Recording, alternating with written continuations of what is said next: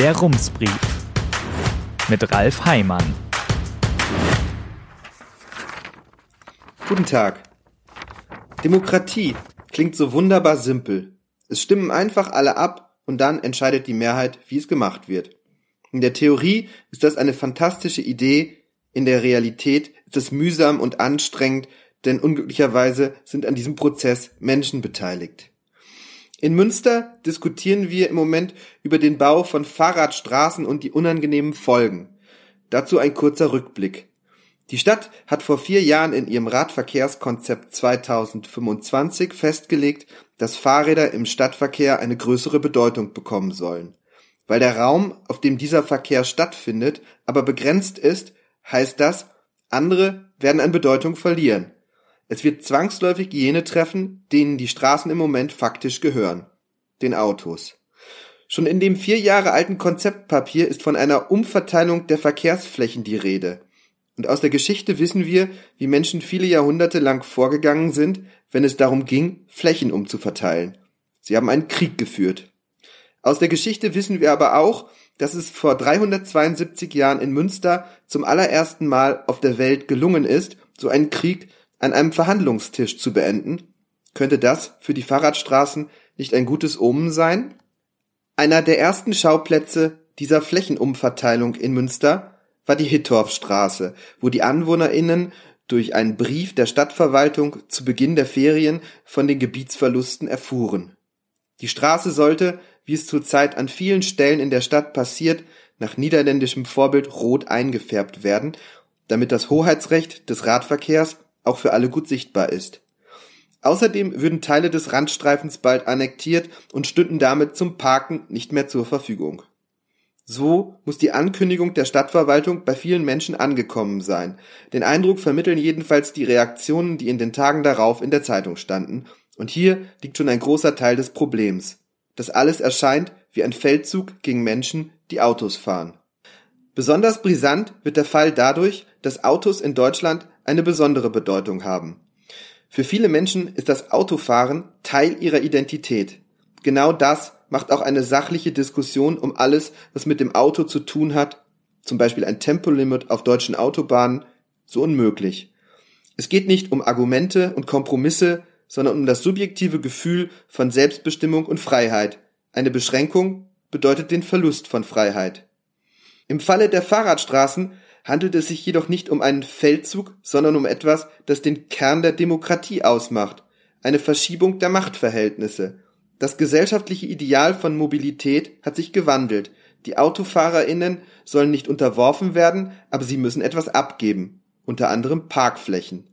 Interessant daran ist, dass die Machtverhältnisse sich nicht nur dadurch verschoben haben, dass andere Parteien als früher die Wahlen gewonnen haben, sondern auch dadurch, dass sich das Bewusstsein innerhalb der Parteien verändert hat. Dass so etwas wie eine Mobilitätswende stattfinden muss, ist mittlerweile nahezu Konsens. Dass der Radverkehr auf den Straßen mehr Platz bekommen soll, hat unter anderem die CDU beschlossen. Zudem gibt es überhaupt keine klare Frontlinie. Da ist natürlich auf der einen Seite die Autofahrlobby, die Fahrradstraßen nun als Prestigeprojekte abtut, so steht es heute in der Zeitung, und auf der anderen Seite ist da der Fahrradverband, der für wegfallende Parkplätze nicht so viel Verständnis aufbringen kann. Aber die Mehrheit besteht aus Menschen, deren Position irgendwo dazwischen liegt. Das sind zum Teil Menschen, die gerne Auto fahren und trotzdem davon überzeugt sind, dass die Mobilitätswende kommen muss. Es sind Menschen, die nur deshalb nicht auf ihr Auto verzichten, weil sie dann täglich zwei Stunden länger für ihren Weg zur Arbeit brauchen würden und es sind alte Menschen, die ihr Leben lang gern mit dem Fahrrad gefahren sind, für die das Auto vor der Haustür aber inzwischen die einzige Möglichkeit ist, weiter am öffentlichen Leben teilzunehmen. Jens Wieseke, stellvertretender Vorsitzender des Berliner Fahrgastverbands IGEP und damit Interessenvertreter des öffentlichen Nahverkehrs, hat vor zwei Wochen in einem Interview mit der Taz gesagt, Zitat, die fahrradgerechte statt der autogerechten Stadt kann es alleine nicht sein. Was wir brauchen, ist eine menschengerechte Stadt. Er erklärte das auch an einem Beispiel. Er sagte, der Schlosspark Pankow, dieser wunderschöne Park, ist für mich nicht mehr nutzbar, den habe ich als Flanierweg abgeschrieben, weil dort jetzt ein Radschnellweg durchführt. Ein bisschen so wie das, was Wieseke sagt, klingt auch ein Statement von Münsters CDU-Fraktionschef Stefan Weber vom Donnerstag. Er sagt, Zitat, wir wollen einen modernen Mobilitätsmix mit allen Verkehrsmitteln, fast alle sind in ihrem Alltag Fußgänger, Radfahrer, Auto, Bus und Bahnfahrer. Eine Politik, die nur auf ein Verkehrsmittel setzt, ist schon deshalb zum Scheitern verurteilt. Diese Aussage kann man auf unterschiedliche Weise verstehen. Man kann in ihr lesen, wir möchten eine pragmatische Lösung finden, aber sie kann auch bedeuten, keine Sorge, wir regeln das schon so, dass sich unter dem Strich für die Autofans nicht so viel verändert. Stefan Weber will erreichen, dass die Stadt künftig mit den Menschen aus der Nachbarschaft spricht, bevor sie eine Fahrradstraße baut. Er fordert eine Bürgerbeteiligung. Auch das kann Verschiedenes heißen. Nicht so gut wäre, wenn es bedeutet, dass die Stadt versucht, es allen recht zu machen. Im schlimmsten Fall hätten wir dann am Ende in Münster sehr viele rot asphaltierte Gassen zwischen sehr vielen am Rande parkenden Autos. Aber es kann auch heißen, dass die Stadt den Menschen rechtzeitig erklärt, was gemacht wird warum es gemacht wird und dass man zusammen darüber nachdenkt, wie die dadurch entstehenden Probleme gelöst werden können. Kurzfristig müssen die Menschen irgendwo hin mit ihren Autos. Sie werden sie nicht verkaufen, weil sie vor dem Haus keinen Parkplatz mehr finden. Sie werden etwas länger suchen und etwas weiterfahren. Damit werden sie das Parkplatzproblem im Nachbarviertel verschärfen. Raum zum Parken ist schließlich überall knapp. Und dann ist dort alles zugeparkt und dort passieren die Unfälle, weil FahrradfahrerInnen gegen offene Autotüren fahren. Schon deshalb wird es sich lohnen, nach pragmatischen Lösungen zu suchen, wie man sie an der Goldstraße gefunden hat. Dort sollen die Autos nun zwischen den Bäumen stehen. Langfristig werden Menschen nur dann auf ihr Auto verzichten, wenn sie Alternativen haben. Ein gut ausgebautes Radwegenetz kann eine Alternative sein. Und das ist das beste Argument, um an einzelnen Stellen nicht zu viele Konzessionen machen zu müssen, denn dann wird man diese auch an anderen Stellen nicht ablehnen können.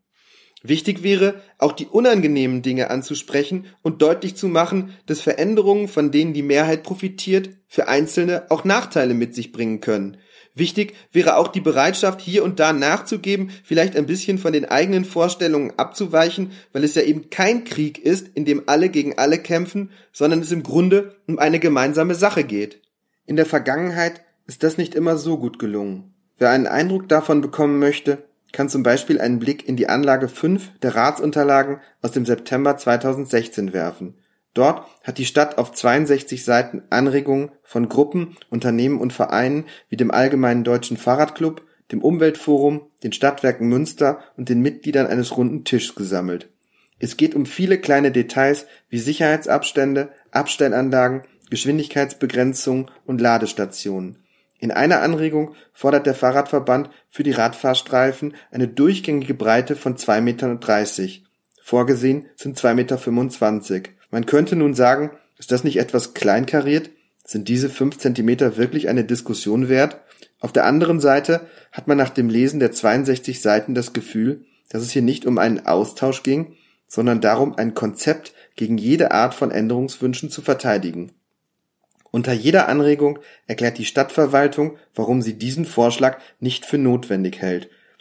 Unter den 59 Anregungen der Interessengruppen steht 59 mal der Satz, der Anregung wird nicht gefolgt. Und sogar für den Fall, dass das bei allen 59 Vorschlägen gerechtfertigt wäre, hätte man sich vielleicht überlegen können, ob ein kleines Zugeständnis hier und da nicht auch ein gutes Signal gewesen wäre, um deutlich zu machen, es geht hier nicht bloß um die Selbstverwirklichung der Stadtverwaltung, es ist ein Projekt für alle. Herzliche Grüße, Ralf Heimann. Der Rumsbrief. Was in Münster wichtig ist und bleibt. Jetzt abonnieren auf rums.ms.